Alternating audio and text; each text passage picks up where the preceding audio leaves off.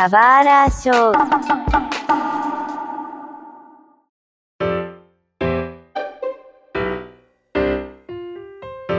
Muitas boas-vindas a um novo episódio do Subara Show. Meu nome é Mario, um jovem trabalhador que tem o espírito do Hayao Miyazaki. Tal qual como ele, às vezes eu só tô de saco cheio das coisas. Você também vai falar que o anime é um erro, cara? Não foi um erro, mas assim, dependendo de como é que você vê, aquela fanbase tóxica e etc, ele até tá certo, sabe?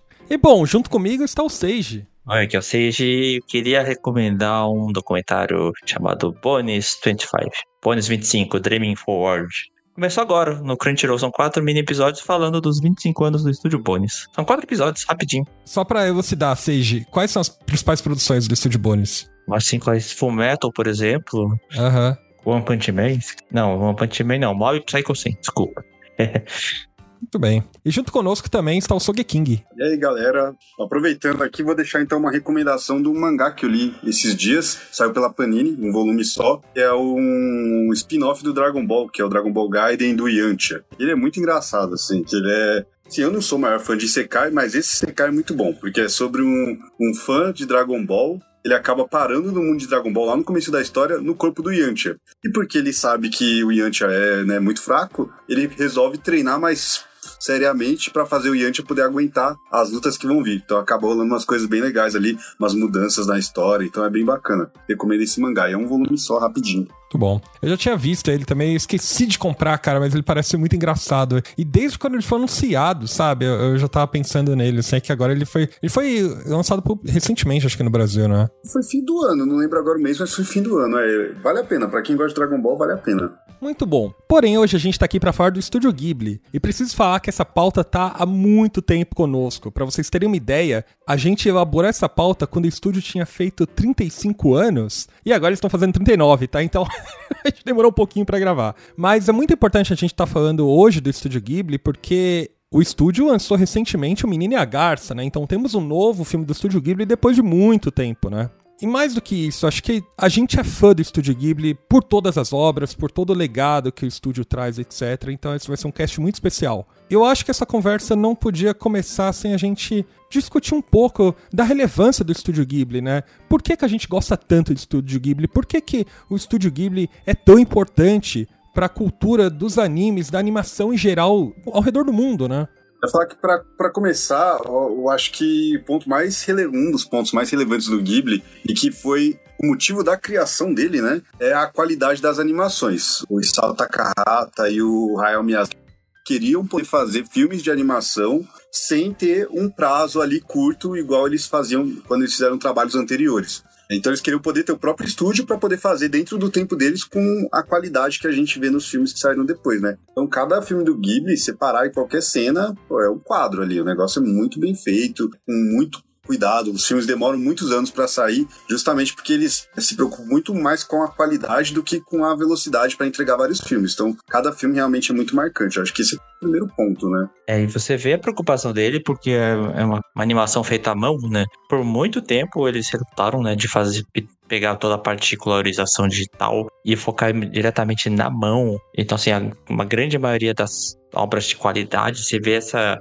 esse desenho feito, sabe? É, detalhes, as mensagens também, também, principalmente as do Hayao Miyazaki, que tem bastante de natureza, bastante de família, alguma personagem feminina mais forte. Tem vários desses elementos. E, assim, e na verdade o principal nome do estúdio Ghibli é Hayao Miyazaki quando ele fala da aposentadoria inúmeras vezes, o estúdio Ghibli sempre caía lá nas ações deles, ficou num período de aposentadoria quando o Hayao Miyazaki também disse que aposentou, voltou agora só porque o Hayao Miyazaki tá ali, embora teve uma outra obra antes também.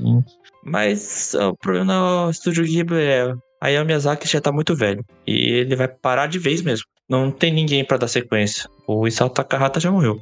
É, então não tem ninguém. Então acho que o Estúdio Ghibli vai fechar. Ou pelo menos vai mandar para vai ser comprado ou já foi comprado e que não vai ter mais a mão do, do Hayao Miyazaki, Sata Kahata, não sei que tipo, qual o futuro do Studio Ghibli. Acho que esse é o maior receio, assim, quando você pensa em futuro do Ghibli, porque é mais ou menos o que a Disney passou quando o Walt Disney morreu, ali nos anos 60. Não sabia meio que o futuro do, do estúdio, e os anos 70 da Disney, para quem acompanha, é, não são os melhores, né? Depois que a Disney voltou. Mas tem gente que acha, para quem não conhece, né, muito de Estúdio Ghibli, acha que Estúdio Ghibli é Hayao Miyazaki. E não exatamente, né? Tem, a maioria dos filmes mais famosos são dele, mas ele também tem outros filmes do estúdio que são de outros diretores, especialmente o Isao Takahata, né, que abriu o estúdio junto com ele.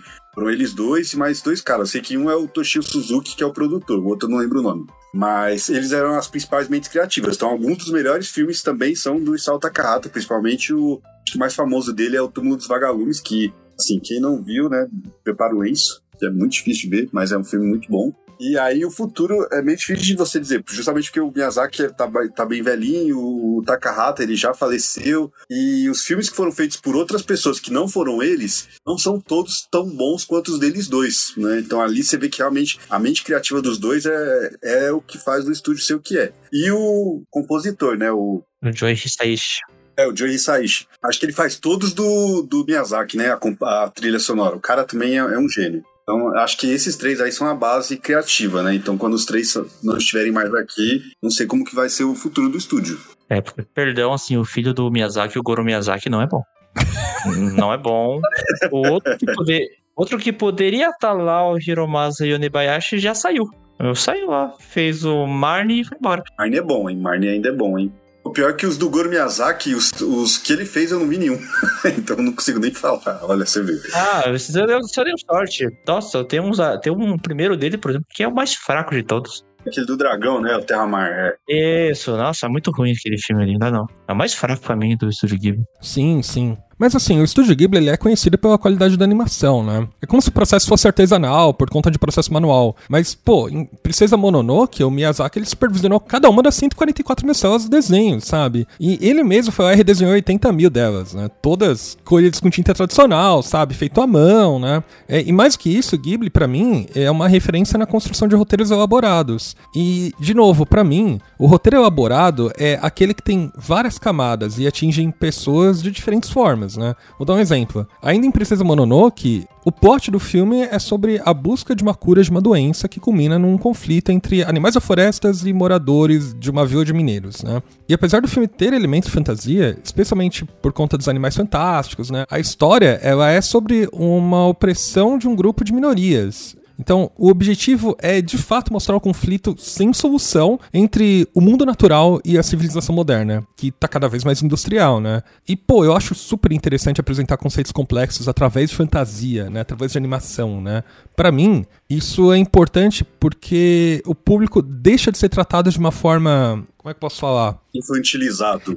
É, não é só infantilizado. É uma perspectiva de confiar que o espectador vai entender a trama sem deixar as coisas óbvias, sabe? Quando a gente assiste uma animação de estúdios que produzem filmes para criança, né? Não necessariamente Pixar, sabe? Mas, sei lá, tem muitos filmes aí, tanto da DreamWorks, etc., que caem em clichês do roteiro, sabe? Quando você sabe que uma briga entre dois personagens vai acontecer em algum momento do filme, porque vai ter uma quebra de confiança e tal. Você sabe exatamente o momento de cada coisa acontecer, né?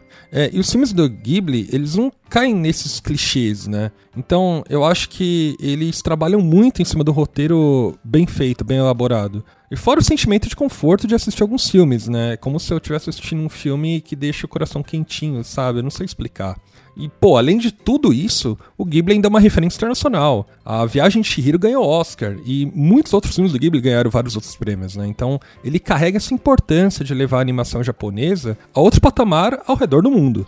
Totalmente, assim. Tem uma história legal, é sobre o Joe, é, John Lasseter, que ele é um cara bem escroto, mas ele é o cara que foi a mente criativa principal do, da Pixar, né? Sim. Há controvérsias no escroto, né? Mas vamos lá. É, então, assim, até onde, até onde eu sei da história, ele é. Se não for, também retiro o que eu disse, né? Mas aí qual que é a, a fita, né? Ele começou, ele teve a concepção de, da Pixar, né? Porque a gente tá falando de Pixar, todo mundo conhece Pixar. Porque ele assistiu o Castelo Cagliostro, que é o, o, filme do Lupin que o Miyazaki fez um pouco antes do Ghibli, né? E acho que é 79, 79 e 80, não lembro agora o ano. E aí ele veio, ele veio daquele filme, ele, ele teve uma epifania dele falar, pô, dá para fazer um filme de animação eu consiga agradar as crianças, mas ao mesmo tempo que eu também agrade os adultos, que seja uma coisa ali mais universal. Porque até aquele momento ele só conhecia o que? A animação para criança, né? Uma voltada mais público infantil, ou uma animação que, que até tinha naquela época já algumas animações mais adultas, mas só pegavam o público adulto ele viu que dava para colocar essas duas camadas no mesmo filme. E a partir disso, ele criou ali, né? Ajudou a criar o Toy Story e o, a Pixar que a gente conhece hoje. Então, isso é só um exemplo da influência da, do, do estúdio Ghibli na animação, né? Como, como geral, assim. Então você vê quão importante que é. E é o que você falou, a questão dos roteiros, assim, eu acho que eu, por exemplo, não sou um cara tão ligado em questões ambientais. Mas cada vez que eu vejo um filme do, principalmente do Miyazaki, são filmes que fazem, me fazem refletir, fazem mudar hábitos, porque ele faz a gente pensar. A gente tá curtindo uma história, ao mesmo tempo a gente tá refletindo sobre várias coisas. São filmes que têm uma profundidade muito grande. Então a, a gente acaba entendendo mais de coisas que a gente talvez não tenha tanto contato, a gente acaba é, se, familiar, é, se acostumando mais a ver coisas que a gente não vê em filmes tradicionais, por exemplo, a questão das heroínas quase todas as heroínas do, do, Miyazaki são protagonistas e são mulheres que não dependem de um, de um, personagem masculino, seja ele um príncipe ou algo assim. São mulheres que são mais fortes, independentes. Mas que hoje em dia a gente tá vendo, tipo, a Pixar, a Disney se mover nesse sentido, Miyazaki fazendo nos anos 80. Então o cara era um visionário, sabe? Sim. E é legal como essa coisa bem artística, sabe? Essa coisa bem é, manual, processo manual, afeta diferentes pessoas, sabe? Ao redor do mundo, né? Então, é que nem você tá falando, atinge diferentes públicos, atinge diferentes faixas etárias, sabe? O, a grande parte dos filmes, eles são dramas, né? Eles são, não necessariamente dramas, sabe? Mas são emocionantes, né? Grande parte dos filmes são emocionantes, né? Os principais filmes do Ghibli são emocionantes, né? Não é aquela coisa, aquele humor escrachado, as coisas são mais discretas, né? E você vê os personagens se relacionando uns com os outros e são personagens cativantes, né? E são personagens com os quais você você tem muita afeição, sabe? É, você cria laços de afeição, né? Então é tudo, às vezes, lúdico, né? Porque tem coisas fantasiosas no meio, mas eu acho que é essa parada. É você poder enxergar um retrato de um universo paralelo, sabe? De um universo fantástico. E, e eu acho que o Estúdio Ghibli ressoa em cada filme tem uma coisa fantástica no meio que a gente fica fascinado, sabe? Eu lembro quando eu assisti Pônio pela primeira vez. Pônio é, não é necessariamente o meu filme favorito, mas o, aquela cena em que tem inundações e vai, sabe, correndo, tem toda uma, uma perseguição de carro tal. Eu acho que uma cena fantástica, animada. E, e, a briga da água com a música se fica aflito com aquilo, sabe? É um sentimento emocionante, de aflição mesmo. Isso é incrível se colocar numa animação, sabe? Assim, acho que Ghibli ele tem realmente o, traço mais marcante são as histórias de fantasia com questões fantásticas, mas ele também ele põe coisas assim mais família e pé no chão também, é, coisas cotidianas que dá para ver também lembrados pela qualidade na animação, mas talvez não tão lembrados assim pela história, pelo roteiro. Então Ghibli ele não é sempre tudo 100% bom. Né? Tenha coisas que estão um pouco na média ou abaixo da média, que às vezes a gente não vai lembrar que a gente assistiu. Ou a gente finge que esquece, né? Tipo aquele filme 3D lá. Ah, o último, o penúltimo, né? A, é a, bruxa, né? Eu não vi ainda. É, é. eu não curti, não. É ruim? É ruim? Ah, não sei, eu não curti o CG dele, então é simples a é, história. Eles não, eles não sabem fazer 3D, cara. É, fica, no, fica no 2D mesmo, tá certo. Eu passaria um pano pro 3D, porque é o primeiro deles, né? Mas eu não sei se a história é boa. Passo pano porque é do Goro Miyazaki, então deixa pra lá. Né? Mas isso que você falou, Seiji, do, do cotidiano, é engraçado porque eu gosto muito das fantasias do Ghibli. Miyazaki é um, é um deus do, da animação. Mas o meu filme favorito, que é do Isao Takahata, eu acho que é o filme mais slice of life do Ghibli que eu vi que é o Memórias de Ontem. Eu gosto muito do Memórias de Ontem. E ele é tipo sobre, a, sobre a, uma menina de 25 anos, mais ou menos, não lembro agora, e que ela tá indo pro interior, pra um lugar que ela ia quando era criança, e lá ela se reconecta com memórias de quando ela era criança, no momento que hoje na vida adulta ela tá passando por alguns problemas ali pessoais e tal, ela tá meio com a cabeça bagunçada. Então, ele tem duas linhas, né, duas linhas ali da história, que é ela criança, as coisas que ela vivia, e o hoje, como ela tá se reconectando com isso e como ela tá resolvendo os problemas que ela tem hoje da vida adulta. Então, é um filme bem pé no chão, mas ele é muito, muito, muito bom, assim, sabe? É, para quem gosta de Slice of Life, eu recomendo, é um que pode passar batido, justamente que as pessoas focam mais no Miyazaki, né? É, esse aí do Isao Takahata, de fato, ele, ele gosta mais de outra linha, outra vertente, né? Ele é mais pé no chão com algumas questões de histórias. É, embora ele fez o Ponco Ponco, a grande batalha do Guaxinins, que é engraçadíssimo pra caramba, maluquice também, viu? Nossa, é engraçado e triste, né? Nossa senhora. Aqueles guaxinins boludos ali, cara. engraçado pra caramba aquele momento ali. É, mas de fato, o Isao Takahata, embora ele tenha poucos, ele, ele é bastante marcante, mas a questão mesmo de é, outra linha em comparado ao Miyazaki. Miyazaki é fantasia a fantasia, a mensagem de natureza e tudo mais. E Salta Carrata é drama para você chorar, né? É. Meu primeiro filme do Ghibli no cinema foi o Conto da Princesa Kaguya, do Takahata. Meu Deus, saí de lá deprimido, cara. Nossa, que filme triste, mano. Você fica indignado Bom, não vou falar aqui o porquê pra quem não viu, mas fica indignado com as situações ali da tadinha da Kaguya, mas o filme é maravilhoso. E o traço é bem diferente também, né? Sim, é, a comparação com o primeiro filme dele, O Túmulo dos Vagalumes, cara, aquele é devastador. Esse não é um filme que Miyazaki faria, é um filme de, do Salta Carrata. É, Miyazaki fez, o, fez o, o, meu vizinho Totoro, que saiu no mesmo dia do Túmulo dos Vagalumes. é, então, é legal isso, né? Porque eles, depois de dois anos lá que eles bateram, eles lançaram acho, o, o Castelo no Céu, né? Eles lançaram o meu amigo Totoro e o Túmulo de Vagalumes juntos e lotou, né? Teve, são filmes que tiveram, sabe, milhares de pessoas, no, milhões de pessoas no, nos cinemas, né? É, a discussão é qual filme você assistiu primeiro. Porque isso vai afetar a sua vida. você tem que assistir Túmulo dos Vagalumes primeiro para depois ficar tranquilo em meu, em meu amigo Totoro. Não, você começa quantos, cara? Você tá doido? você isso, não vai cara? ter a menor condição de assistir meu Totoro. Ou assistir meu Totoro pra pensar, o mundo é feliz. Aí você assiste o mundo e fala assim, porra, o mundo é uma merda. Então, tem uma parada nos principais filmes, até do Hayao Miyazaki, acho que ele tem um, um tom meio como é que eu posso falar? Não é um tom de alegria, felicidade, o mundo é mágico, sabe? São alguma, alguns tons ali de cinza meio no, no filme, sabe? Meu amigo Totoro não é alegria, felicidade e esperança, sabe? É meio que uma fábula, sabe? Eu acho que nesse sentido, o filme mais feliz dele é o da Kiki. E inclusive é o que eu mais recomendo para quem não conhece. É, serviço de entregas da Kiki, né? É. Sim, até porque ele tem uma mensagem criança sair pro mundo, né? Come, começar. Amadurecimento, né? Amadurecer, sair de casa, sabe? Encarar os desafios que o mundo tem. Às vezes a pessoa começa pelo Shihiro, por exemplo, que é o mais famoso, ganhou o Oscar, né? E tudo mais. Inclusive é o único filme japonês que ganhou o Oscar de melhor animação, né? Até o momento do lançamento desse podcast, porque o Menino e a Garça pode levar. É... Poderia ter tido mais, né? Mas. É. É, é que depende, mas é, talvez sim, talvez sim.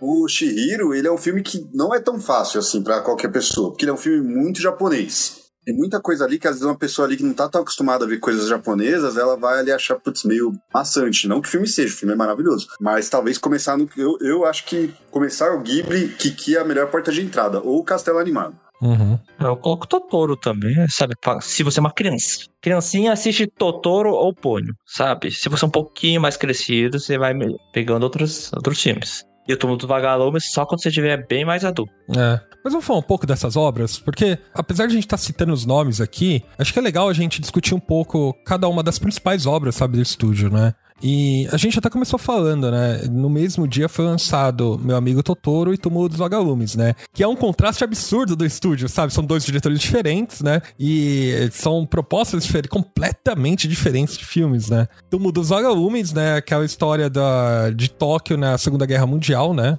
pré-bomba, né? Atômica, né? Isso, tipo... e durante as épocas das bombas incendiárias em Tóquio. É. Ah, então é porque a guerra tá estourando e já tá indo pro seu final. É. E é legal que esse filme é um filme histórico, sabe? Porque é importante você ter um retrato, né? Você vê um retrato do que, que é o Japão na época da Segunda Guerra Mundial, além e principalmente, né, é, da perspectiva de civis, né, dos moradores, né, da, das cidades, etc. E o impacto que essas bombas incendiárias causavam na cidade, sabe? A sofrência que eles tinham, o sofrimento que eles tinham, né, para comer, para se abrigar, para dormir, assim por diante, né? A gente falou de Game Pass descalços aqui, né? É, e Game Pé Descalço é triste pra caramba, mas Túmulo dos Vagalumes é triste igualmente. Ah, não, os dois estão com criança também, né? Os dois, nossa. É. Game Pé Descalço, a animação já é bem antiga, né? Túmulo dos Vagalumes é antigo pra gente, obviamente, né? Mas não é tão antigo ainda hoje, a animação é boa. Então eu acho que impacta mais você assistir Túmulo dos Vagalumes, sabe? Bem Pés Descalços, ainda mais ele é bem gráfico também, sabe? Túmulo dos Vagalumes é tem coisa gráfica, assim, mas você fica mais sensibilizado com as crianças lá sofrendo ali. Putz, assim, não, é, eu não consigo rever o Túmulo dos Vagalumes. Não dá, cara. É, é, muito depressivo. É, eu vi duas vezes, assim, não deveria ter visto duas, assim. E não é porque o filme é ruim, assim. Pra quem gosta de filme de guerra, ah, pô, não gosto de animação, mas gosto de filme de guerra. Pô, Túmulo dos Vagalumes você tem que ver, porque ele é tão bom quanto, sei lá, Uma Lista de Schindler, que é um filme que ganhou o Oscar e é espetacular, sabe? É o mesmo nível, assim, mesmo nível. Pianista, que foca mais no, no, no civis, igual o Mário falou. E, cara, se acompanhar aquelas duas crianças e aquela questão, tipo, a pobreza extrema, elas não teriam onde ficar e tudo mais, e todo aquele cenário, você sabe que, assim, não tem uma perspectiva de, me de melhora. Putz, aquele filme, cara, é devastador, mas acho que é um filme muito importante para você entender também o outro lado. A gente vê muita coisa dos Estados Unidos ou da Europa sobre a Segunda Guerra, tem uma visão japonesa ali tão tão próxima do que deve ter sido a realidade é muito impactante, assim, uma animação espetacular, né, assim, o Takahata Acho que é o melhor filme dele, a animação em si, a melhor animação. Do Takahata é o melhor. E eu posso ter enganado, né? Faz muito tempo que eu assisti Túmulo dos Vagalumes, né? O filme, ele tem uma, uma boa parte, tal qual como Game Pass Descalço, tem uma boa parte só para contextualizar a vida, né, da, das crianças, né, etc. Os bombardeios, eles vão acontecer ao longo do filme, mas só depois de um tempo você passa a acompanhar a sofrência da guerra, né? Porque você precisa se pegar os personagens primeiro para você sentir, ter esse sentimento, né, de tristeza, ou o sentimento de é, emoção, né, de vê-los, sabe, passando por tantos perrengues, né? Que assim, a, a, parte histórica ela tá no começo, né? Do, das bombas incendiárias, perderam os pais. Agora eles estão tentando sobreviver e vivendo numa pobreza. Já que ninguém vai ajudar eles. Não tem ninguém ali, então são tão eles. E são crianças pequenas. Uma tem 10 anos, né? Outra deve ter uns 6 anos, a criancinha, a irmãzinha. Então, assim, difícil, né? Ainda mais se você é pobre órfão naquele momento de guerra, que ninguém tem grana mesmo, né? E vê as pessoas definhando, é difícil isso aí. Sim. Mas tem a contraparte do filme que também foi lançado junto, que é meu amigo Totoro, né? Que levou o personagem Totoro a ser o mascote, né, dos estúdios Ghibli, né? Não, meu vizinho Totoro, ele tem muitas coisas felizes ali, sabe? Mensagens positivas pra criança. O Totoro, que é um mascote, que você acha ele fofo, dá um pouco de medo, mas tá legal. Tem aquele gato ônibus também que aparece, também é um bom símbolo ali, do meu vizinho Totoro. E da criança ali, a criança tá lá no interior pra que a mãe esteja se recuperando de uma doença e ela tá lá esperançosa. E parece esse vizinho Totoro que dá esperanças pra ela. Uhum. E não sei, assim, eu lembro também, faz um bom tempo que eu assisti meu amigo Totoro, né? Tem uma vibe meio Alice nos Países Maravilhas, não sei se é por causa do riso, etc, mas acho que é por causa dessa fantasia, sabe? De entrar num ônibus que é gato, sabe? E viajar por, por outros ambientes, assim, né? É bem fantasioso o filme, né? É, mas é isso mesmo, é essa pegada que tem o meu vizinho Totoro. É desse jeito o mundo fantasioso, uma criança que se perde no mundo fantasioso ali, que é guiado por criaturas fantasiosas, mas que ela precisa depois voltar para a realidade para poder reencontrar a mãe que tá recuperando no hospital doente, né? Dependendo da visão da pessoa, já até vi sobre isso, tipo de que e tem muita gente que acredita que é muito a visão das crianças, elas estão criando aquilo. Sabe? Meio como a Alice também, que a Alice ela não vai, né? Meio que ela dorme e ela imagina tudo. Também tem essa tem um, tem um pessoal que acredita nisso. Não acho que é nessa linha, mas tem muita gente que fala que é porque a mãe tá com aquela situação, as crianças estão criando aquele universo para elas se sentirem bem e aguentarem aquele momento. É um filme muito, muito positivo, assim. E, pô, a, a, melhor porta de entrada, talvez, junto com a Kiki, porque é o mascote, né? Cara, você conhecer pelo Totoro. Eu demorei para ver Totoro. Já tinha visto alguns do Ghibli, mas a, acho que é um filme que ele, eu queria ter visto ele quando era criança. Eu vi depois de adulto, quando é criança, a magia dele deve ser ainda mais incrível, sabe? É. Uma coisa que eu amo em meu amigo Totoro é quando o Totoro aparece, sabe? Porque é do nada, mas não tem uma grande entrada, coisa parecida. Ele simplesmente aparece do lado. Naquela chuva ali? Naquela chuva. É ele com a folha, com a folha. É.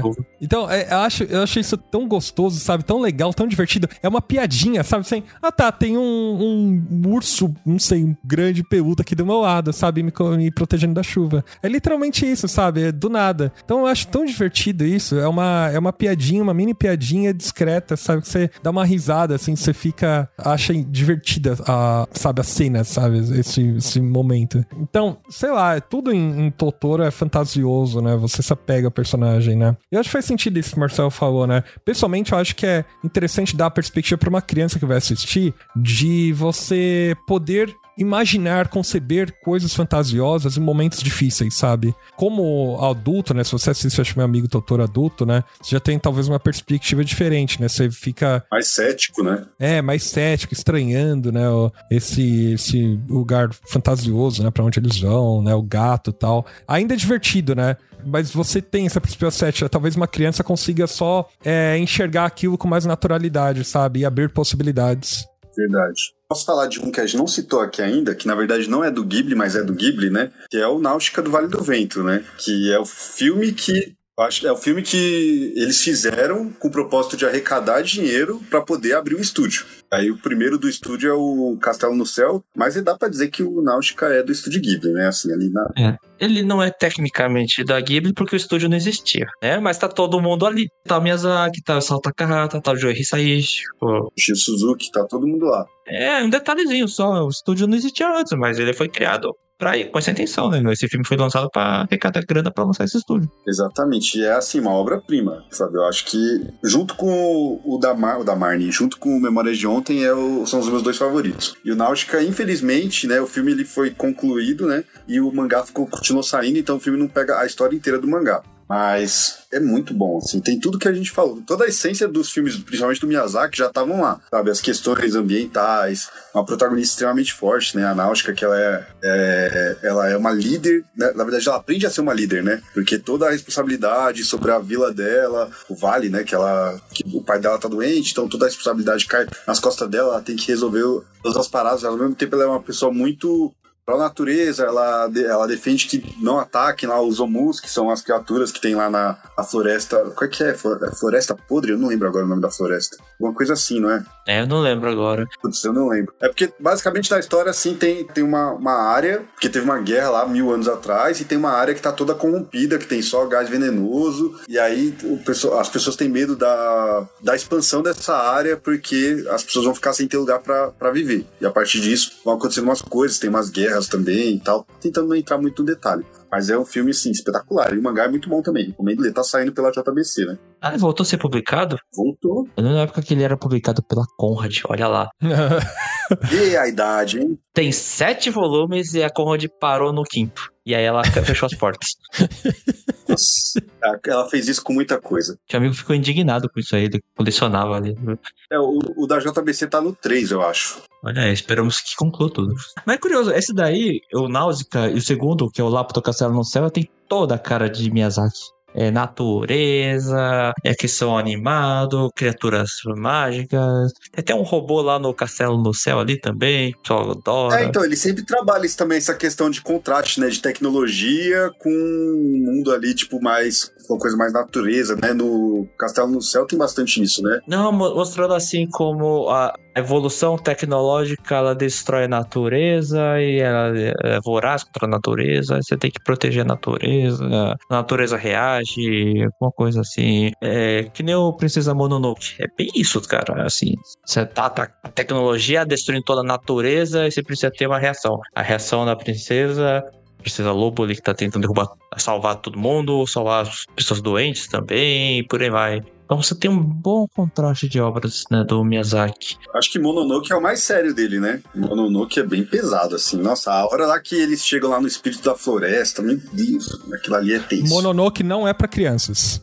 E é uma trama que é atual até hoje. A gente tá debatendo aquecimento global e etc, né? E você assistir Princesa Mononoke, você vê o impacto da ciência versus seres da natureza, apesar de ter muita fantasia, eu acho que os elementos de fantasia eles surgem para você dar uma elucidada nas coisas e as pessoas absorverem mais a mensagem, sabe, que o filme tá transparecendo. E sim, tem cenas, cenas muito pesadas em Princesa Mononoke. Ah, o Japão tentou levá-lo pro Oscar, né? Mas ele não conseguiu uma indicação, né? Na época ainda não tinha o Oscar só de animação, né? O Oscar de animação ele foi criado no começo dos anos 2000. Acho que até o primeiro vencedor é o Shrek. Então esses aí, acho que Mononoke é o último antes do, dos anos 2000, não lembro agora. E aí a academia sempre foi muito resistente, né? Porque é tipo um de velho que acha que animação é coisa de criança. Aí os caras não aceitaram. Tanto que eu acho que antes disso, o único filme que foi indicado a melhor, a melhor filme, né? A animação foi A Bela e a Fera, que é tipo um filmaço, né? Da Disney. Uhum. Mas é, foi uma exceção, bem exceção, sabe? Então, depois disso, acho que também nenhum japonês foi indicado para melhor filme. Eu sei que Toy Story 3 foi também, melhor filme em 2010, mas do Estúdio Ghibli nenhum, infelizmente, né? Porque, por exemplo, Shihiro merecia. Teve o Castelo Animado que foi indicado, só que ele perdeu pro Wallace e Gromit. Eu fico indignado até hoje. Ah, não, mas aí na animação, né? Não no melhor filme, tipo, geral. É, sim. Filme. Do Frozen, talvez ele foi indicado no filme? Não lembro. Acho que não, não sei. Mas é, perder pra Wallace Gromit é meio triste. É horrível, cara. Nossa senhora. então, Princesa Mononoke é, tem toda essa parada do, do Miyazaki. Talvez seja algo que ele o artista tem muito isso, né? De você tem algumas angústias, né? Talvez seja uma das principais angústias do Miyazaki, sabe? De uma interpretação dele sobre um conflito eterno, sabe? Da, sei lá, entre o mundo natural e a civilização moderna. E eu acho interessante como isso se transparece no, no filme. Fala de paisagem, sabe? De florestas, etc. Versus o, o impacto industrial que é um dos meus filmes favoritos por causa da temática, sabe? Eu acho que é um filme super maduro, um roteiro super maduro, sabe? Talvez o mais, o mais maduro, tirando o, o, o Vagalumes, é o mais maduro. Acho que ele é muito parecido com Náutica, inclusive. Eu acho que Mononoke é um Náutica mais sério. Não sei se você viu, acho que os dois têm uma pegada muito parecida. Mas o, um dos pontos altos do, dos filmes do Ghibli, se você começar a ver assim vários em sequência, é que eles não, nunca tiveram medo de fazer coisas diferentes. A gente fala que tem coisas ali, pontos similares, mas não é porque tem pontos similares segue uma fórmula, como por exemplo, Fórmula Marvel lá, que os filmes de herói são meio parecidos. Não. Não é uma fórmula, é só elementos que são usados de, é, de forma recorrente, porém sempre usados de forma diferente. Então cada filme é uma experiência diferente, né? O Castelo Animado é totalmente diferente da Shihiro, é totalmente diferente da Mononoke, que é totalmente diferente do Memórias de Marnie e por aí vai, sabe? Uhum. O, o, o, meus vizinhos e amadas. Nossa, animação totalmente diferente do que você via no estúdio de, do Ghibli, cara animação, roteiro, tudo. Era diversão.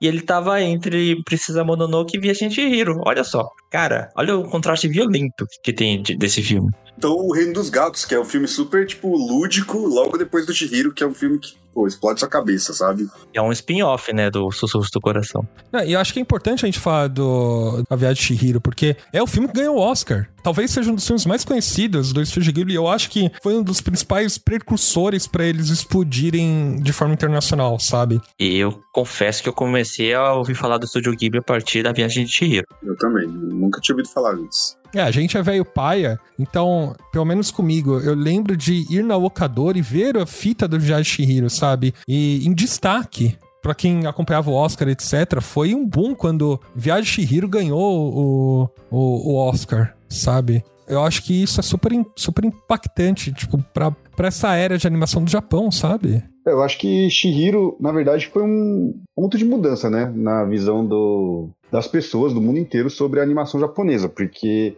as pessoas conheciam já Dragon Ball, outros animes, assim, Pokémon já, já tinha estourado e tudo mais, mas filmes de animação de com uma história tão profunda ainda não era tão divulgada aqui. Tinha Akira, né, que era um exemplo ali, alguma coisa, é, Lobo Solitário, que é o um mangá, né, mas assim, atinge um público menor, mas nada que fosse nessa pegada. Como eu falei, a, a Pixar já era famosa.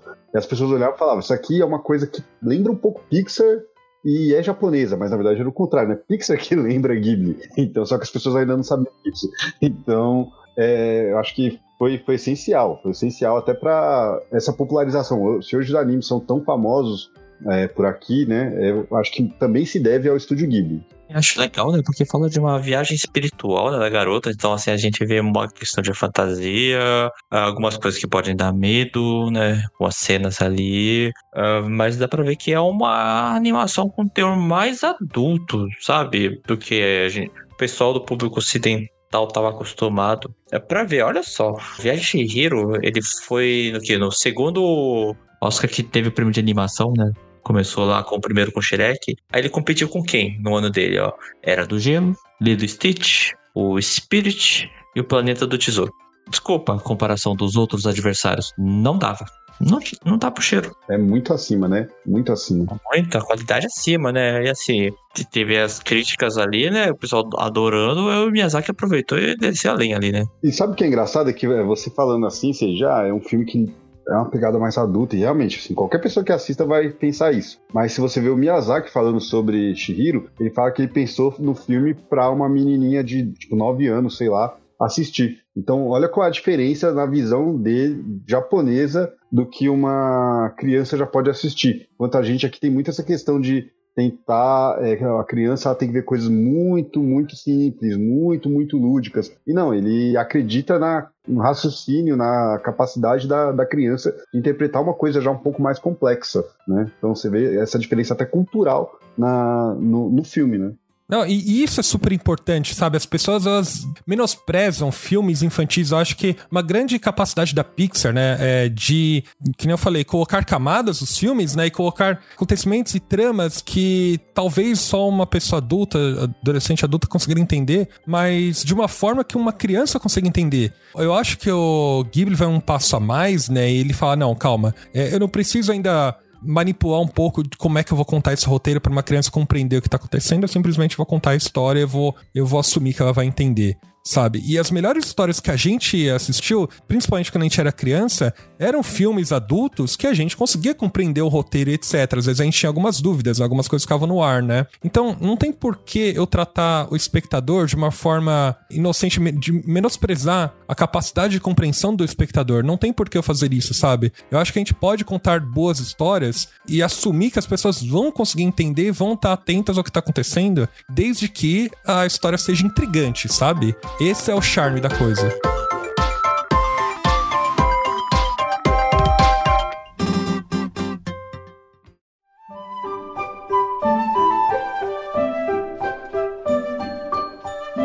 Bom, mas assim, mas eu não sei vocês, assim, para mim, depois de Ponyo, Ghibli, ele deu uma queda, assim, sei lá. Acho que não me, não me prende mais tanto quanto me prendia antes. Você acha? Eu acho Vidas ao Vento um filme ok, não é tipo o melhor do Miyazaki. Eu acho muito bom Vidas ao Vento, não é o melhor, mas eu acho ele muito não bom. Não é o melhor, assim, é, é, o tema dele não me agrada, né? Pô, e pior que esse é um filme muito pessoal, né? Porque é sobre, se eu não me engano, o pai dele, ou família, alguém da família dele, trabalhava com os afetantes da Segunda Guerra, né? Então, pô, é, eu acho um filme muito bonito. Não é, um, não é tão marcante, mas muito bonito. Agora, o da Princesa Kaguya eu acho espetacular.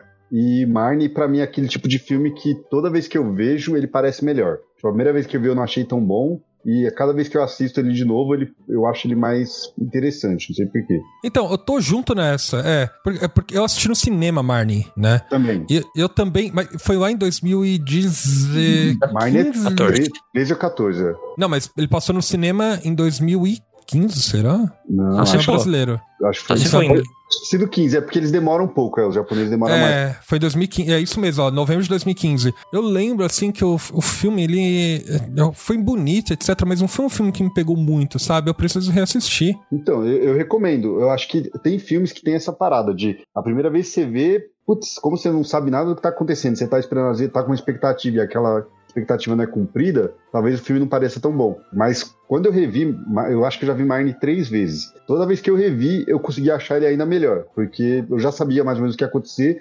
então eu conseguia dar mais valor para cada detalhe ali da, da personagem, da Marnie, da, da Alpina, e aí o filme ficou mais interessante. Porque pelo nome, você espera muito que o filme seja focado na Marnie, e não é. É, a, a protagonista Ana, né? É, então, exatamente. Então tem isso, assim, acho que é uma quebra de expectativa. E eu lembro que na época da divulgação, os posters, tinha muito mais a Marnie do que a Ana. Então eu também fui meio que esperando mais dela, e ela é um personagem secundário, né? Ela uma co-protagonista, não sei se existe essa palavra. Existe, existe. Eu acho que a Marnie, ela é o plot do filme. porque o mistério do filme gira em torno dela. Quem é a Marnie, né? Por que, que ela se relaciona só com a Ana e tal, né? E como é que a Ana consegue conversar com ela através de desenhos e tal. Então, é, é muito mistério que tá envolvendo ali. Óbvio, né? As coisas depois ficam mais na cara. Que, que nem a gente conversou, é, diferentes pessoas vão interpretar diferente, diferentemente o filme, né? Eu acho que um adulto vai conseguir pegar pistas de uma forma mais fácil do que uma criança, né? Eu preciso reassistir, Marnie. Sim, eu acho que vale, vale, a pena. Esse é um que vale a pena rever. O da Tartaruga, vocês chegaram a ver? Que é aquele que tem co-participação do Ghibli, a Tartaruga Vermelha? Ah, o Red Turtle?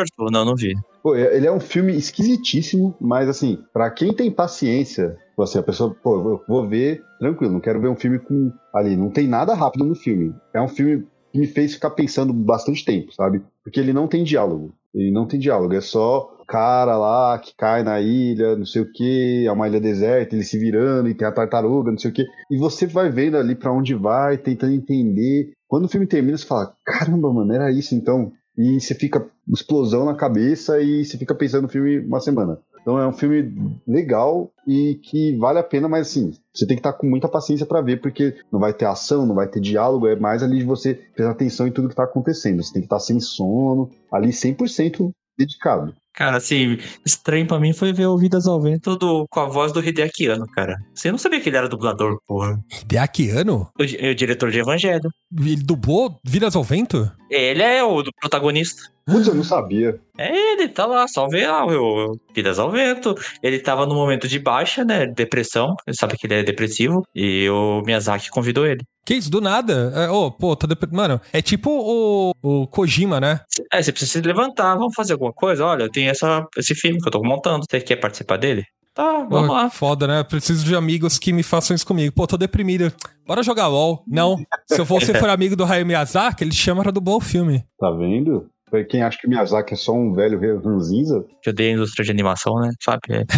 Anime é um erro, né? Ele falou É. uma vez. Eu preciso falar que As Memórias de Marnie talvez tenha sido o último filme mais recente, né? De. Do Estúdio Ghibli, né? Obviamente, o Menino e a Garça, no momento que a gente tá gravando, já lançou no cinema, mas eu não fui ver, né? É, eu já fui. Também já vi. E aí, e aí, é bom? Vamos lá. Não é o melhor filme né, da Ghibli. Também não é o pior. Não é o melhor do Hayao Miyazaki. Longe disso. Também não é o pior.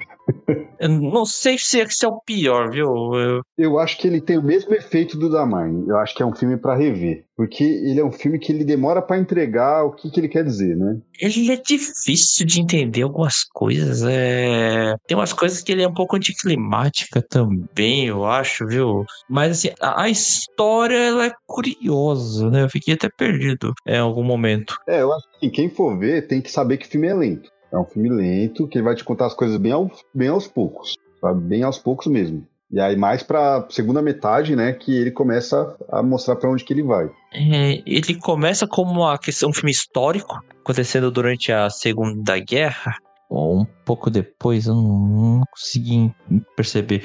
Tinha um incêndio lá acontecendo, É, durante, né? durante Guerra, durante. Deve, ser, deve ter sido. Aí tem um pouco de questão militarizada também, né? Ah, mas tem a questão do mundo fantástico. E aí essa parte que é o foco maior, né? Do protagonista e a Garça. E aí a viagem deles. É, e é um filme que fala muito sobre a vida e a morte, né? Um mundo compartilhado, etc. É, tipo, uma realidade alternativa, vida, morte, aceitação da realidade também, acho que tem muito isso. De o momento que ele tá, tipo, acho que tem muita questão de o menino tá passando por toda uma transformação, de ah, ele perde a mãe, a primeira cena do filme, ele perde a mãe, ele tentando lidar com aquilo, do pai ter a, estar com uma outra mulher e ele aceitar essa situação. Então, tem, tem várias camadas, assim, o filme tem várias camadas, mas é um filme realmente um pouco mais difícil, né? né? Tipo um, sei lá, um Kiki, um pônei que você vê tranquilo, sabe? É um filme um pouco mais difícil, mas vale a pena ver. E ainda mais, talvez seja o último filme do Miyazaki, então não perder a chance de ver no cinema, eu não perderia, sabe? É, esse filme tem essa pegada, né? Porque a princípio que reza a lenda é que o Miyazaki, ele só saiu da aposentadoria pra deixar um legado, né? Pra deixar um presente até pro, pro neto dele, né? Como se dissesse alguma coisa, ah, o Miyazaki foi embora, mas ele deixou esse filme, sabe? Ele morreu, mas deixou esse filme. Seria uma lembrança que ele estaria deixando, até por isso que ele fala de vida ou morte, né? Como sempre, a gente sempre fala do último filme do Miyazaki, porque algumas vezes ele já se aposentou, parou. Ah, não, agora eu não vou mais produzir, agora eu só vou dirigir e roteirizar. Agora. Desde né? o Totoro ele se aposenta. É, então.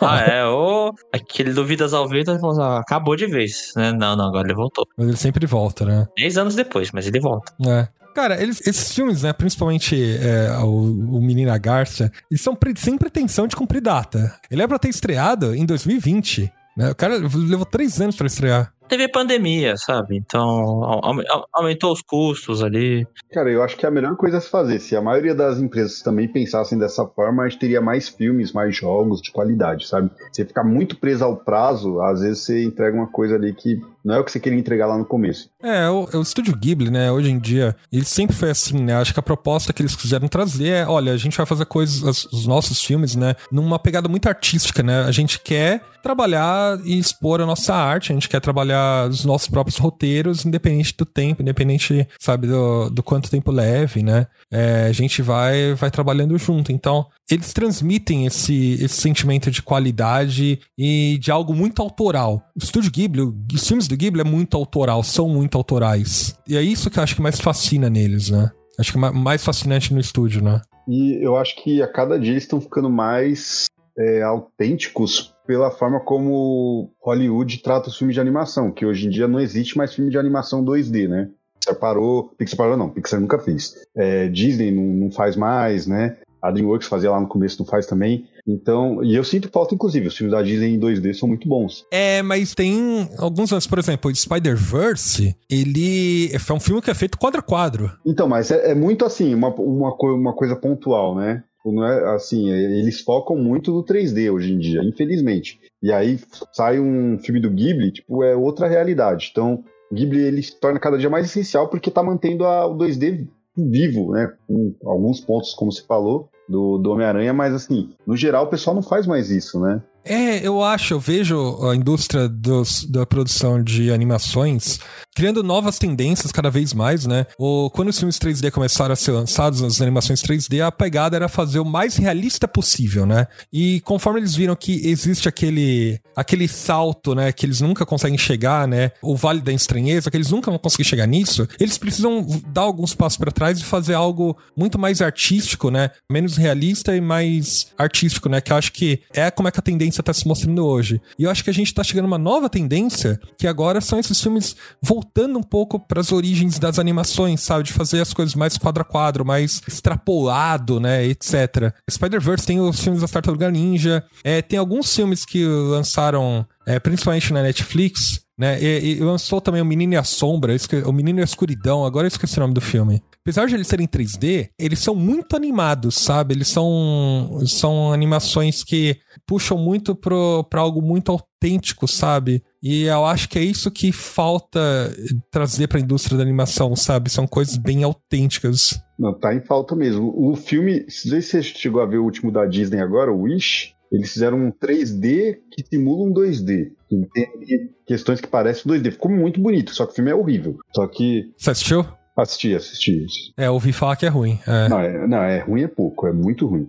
E só que assim, a animação ficou muito bonita. Se eles eles seguirem nessa pegada, eu acho que é uma pegada legal, considerando que a Disney não vai voltar para 2D. Mas hoje em dia eu acho que, infelizmente, a, a, a criançada cresce já com 3D, né? Então então, mas ainda assim, os, os desenhos do Mickey, é, eles estão refazendo em 2D. E tá mais autêntico do que, que, nunca, sabe? Principalmente melhor do que os dos anos 70 e 80, né? Eu acho que eles estão muito mais próximos do que era os, os, os curtas originais do, do Mickey do que, do que os, os desenhos dos anos 80, 90 de, da, da Disney, sabe? É, no caso do Mickey, tá? Eu acho que é fascinante isso. Eu acho que os estúdios entendendo que a gente tem essa necessidade do trabalho refinado, sabe? É, e o quanto que isso repercute no público. O público ele é exigente. Ele entende o que, que é uma animação de qualidade, o que, que é só um desenho. Um, e não menosprezando o desenho, né? Mas é, é, isso, sabe? O que, o que que de fato é uma animação, sabe, bem feita, bem trabalhada, para uma animação muito comercial, que é, olha, faz só pra em massa, sabe? Produção em massa, que não é o caso do Studio Ghibli, né? Exatamente. É, nesse caso eu gostaria que tivesse mais diretores japoneses que tivessem distribuição de seus trabalhos aqui no mundo público ocidental. São poucos, Makoto Shinkai e Mamoru Hosoda, por exemplo. São, mas tem muito mais outros diretores, né? Makoto Shinkai a gente viu o Suzume, ele foi distribuído aqui, né? Chegou um pouquinho. Então daria para ver mais obras dele. Tem outros caras que fazem excelentes trabalhos de qualidade. A gente poderia muito bem ver, uh, que são meio que legados, o pessoal da Ghibli, né? tem, com certeza esses caras aí vieram, assim, de admiração do pessoal de Studio Ghibli, né? Miyazaki, entre outros. É, eu amo o Makoto Shinkai, eu só acho que os filmes dele não tem a pegada do Ghibli no sentido de poder pegar tanto o público infantil, né? Não que seja um filme super complexo, mas eu acho que eles são mais infanto-juvenil pra cima. 100%, é. Mas ainda assim concordo que deve ter muita gente talentosa lá que não, a gente não, não vê aqui, né? Não sai. Ah, tipo, eu adoro o Mamoru Hosoda, pô, as obras dele. Eu quero ver mais outras pessoas aí também sendo distribuído, né? Já que o, o Ocidente faz coisas muito comerciais, é, pensando não na qualidade. Então eu queria ver, assim, essas obras aí que a gente puder ver, senão que a gente, a maioria a gente consegue ver só por aqueles sites que a gente não quer. É, e não, e não dizendo que eu não gosto de 3D. Eu, eu amo Pixar, né? Tipo, eu vi praticamente, acho que eu vi todos, não, vi quase todos os filmes da Pixar também. Tipo, a animação 3D é uma coisa incrível. Eu acho que o que a gente tá querendo dizer é, tipo, acho que é ver filmes bons. E ter, e ter também na, na, nos dois segmentos, sabe? Filmes bons em 2D e filmes bons em 3D. Sim. E vale lembrar, lembrar que o eh, Studio Ghibli também ainda trabalhou de alguma forma em Ninokuni, né? As artes, os concepts, etc., tudo é imaginado como uma produção do Studio Ghibli, né? Apesar de ser desenvolvido pela Level 5 pela Bandai, né? Sim, jogo lindo, assim. É um jogo que eu não terminei, o combate lá me irrita um pouco. É, ele é bem lento, é. ele é tão lento quanto os filmes do Estúdio Ghibli, é. Mas o jogo é, o jogo é lindo, assim, você parece estar jogando um filme do Ghibli, cara, é espetacular, assim, o trabalho que fizeram naquilo. É, é, é uma pena, assim, que o Estúdio Ghibli, principalmente o Hayao Miyazaki, assim, acho que ele é o mais famoso, né, o diretor e produtor do Estúdio Ghibli, o roteirista do Estúdio Ghibli. É uma pena que ele não conseguiu, e eu acredito, ele não conseguiu ter uma passagem de bastão boa o suficiente para uma nova geração. Era, era essa a vontade dele no final, né? Ele tentou se aposentar algumas vezes para tentar passar o bastão, né? É, mas ele teve que acabar voltando à aposentadoria para produzir um novo filme. É, então, já falei, Goro Miyazaki não é bom o suficiente e o Hiromasa Yonebayashi acabou saindo, obrigado ali da Studio Ghibli. É, vamos ver, né? Quem sabe aparece alguém aí, tipo, que é aquilo, os filmes estão aí para sempre, então sempre vai ter pessoas que vão se influenciar pela qualidade das obras e quem sabe criar coisas que tenham ali essa pegada, né? É, não quero falar que nunca aconteceu, porque, por exemplo, a gente citou John Lasseter, né? E, e na Pixar houve uma passagem bastão, né? Grande parte dos principais filmes que, depois de Toy Story 2, depois de Vida de Inseto, né? Não tiveram a mão, a mão do John Lasseter, né? E, mas são pessoas que aprenderam com ele e fizeram aquele mesmo. O curso técnico que ele fez lá da Disney lá, de, pra aprender a ser animador, né? É, fizeram junto com ele e aprenderam junto com ele, né? Eu não vejo isso acontecendo com o Studio Ghibli, sabe? Na Pixar houve uma passagem de bastão, né? Existem diretores e produtores completamente novos e cada filme não tem mais a, só tem a produção de uma certa produção executiva ainda, sabe? É, mas com Hayao Miyazaki as coisas ficaram muito na mão dele, né? Acho que é o preço que se paga, né, por ser algo tão artístico, né? É, então. Infelizmente, eu sinto que é algo que quando, quando ele falecer, acho que é algo que, que a gente vai perder, sabe? A gente não vai ter uma, alguém para levar o legado pra frente do Estúdio Ghibli, sabe? Aí a Miyazaki tá com 83 anos, cara. Ele tá na hora de aposentar mesmo. É, mas ele não consegue, né? O cara é workaholic, né? né? Ele reclama, mas faz, né? É, então. A gente falou bastante do Estúdio Ghibli aqui, né? Mas acho que é legal a gente ouvir de vocês também, ouvintes. Quais são os seus filmes favoritos do Estúdio Ghibli? E por quê? Acho que principalmente, né? Comente conosco, não só nas nossas redes sociais, mas principalmente no nosso servidor do Discord, porque a gente tá sempre lá pronto para conversar com você sobre os podcasts que a gente lança aqui, né? A gente quer ouvir mais, é, é, a gente quer conversar com você sobre os temas que a gente discute nos podcasts e assim por diante. Também não deixe, aproveitando se você tá ouvindo pelo Spotify, de nos seguir e dar cinco estrelas no Spotify, porque isso ajuda muito o nosso trabalho. E claro, também divulgar o nosso trabalho, porque porque vai ajudar bastante, né? Se você ainda não nos segue nas redes sociais, arroba Subarachou em todas as redes, menos o TikTok, porque eles baniram a gente, esses arrombados. Valeu, galera, por ouvir o cast até aqui. Lembrando que a gente tem vários casts sobre, sobre animes também, então se às vezes você tá ouvindo porque você gosta de Ghibli, você talvez goste de anime também, então a gente tem cast sobre animes clássicos, animes mais recentes. Então dá uma ouvida lá nos nossos episódios anteriores, tem muita coisa boa. Boa. É isso aí, galera.